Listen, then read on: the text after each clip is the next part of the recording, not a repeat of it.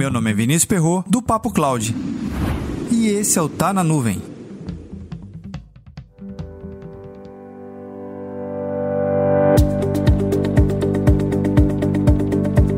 Você trabalha em um projeto de computação em nuvem ou em qualquer outro tipo de projeto. E normalmente, como sua etapa, você tem que desenvolver uma arquitetura que represente aquele seu projeto em questão. Mas será que essa arquitetura, ela é uma arquitetura mítica, ou melhor dizendo, é aquela arquitetura literalmente à prova de falhas?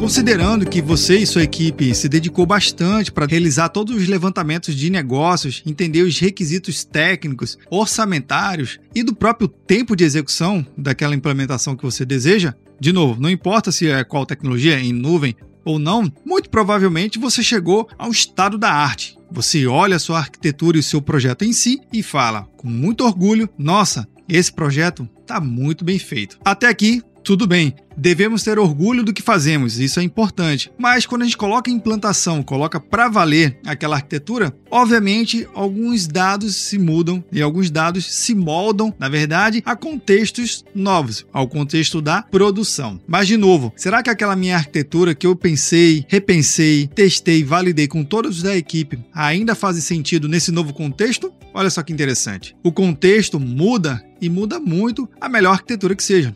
Não existe arquitetura que ela é um mito da arquitetura, a arquitetura mais brilhante. Isso não existe. O que você deve levar em consideração junto com a sua própria equipe, com a sua empresa, os gestores e todo mundo envolvido é que uma vez que você planejou implantou aquela ideia e ela está muito bem executada, de nada adianta você achar que ela é imutável. Sim, já falamos sobre esse tema aqui, mas eu acho que vale a pena dar um refresh, dar uma atualização. Levando em consideração que você tem novas possibilidades, quais são essas possibilidades? Possibilidades tecnológicas, novos recursos e features vêm surgindo, possibilidades de negócio. Sim, a empresa vislumbra novos negócios, ou no caso, melhor dizendo, gestores e os tomadores de decisão estão vislumbrando novas possibilidades de negócio, seja uma expansão, seja uma aquisição de um concorrente, ou até mesmo comprar empresas de outros segmentos para agregar o seu portfólio de serviço. A gente tem visto vários outros exemplos no próprio mercado. É, empresas de varejo comprando empresas de tecnologia para melhorar o varejo e, obviamente, expandir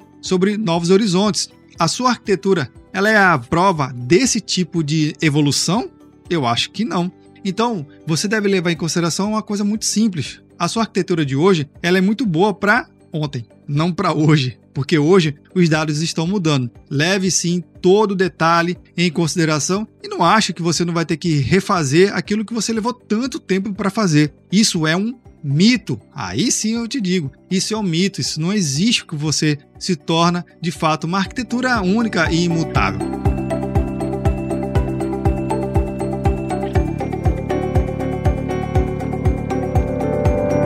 Então fica aqui a dica. Pense, a sua arquitetura faz sentido com base em qual contexto? Aproveita e conta lá no nosso grupo do Telegram, bit.ly barra Telegram. Também lhe convido a mandar um WhatsApp aqui pra gente. Anota aí, 81 7313 9822. Para mais conteúdos como esse, acesse papo.cloud.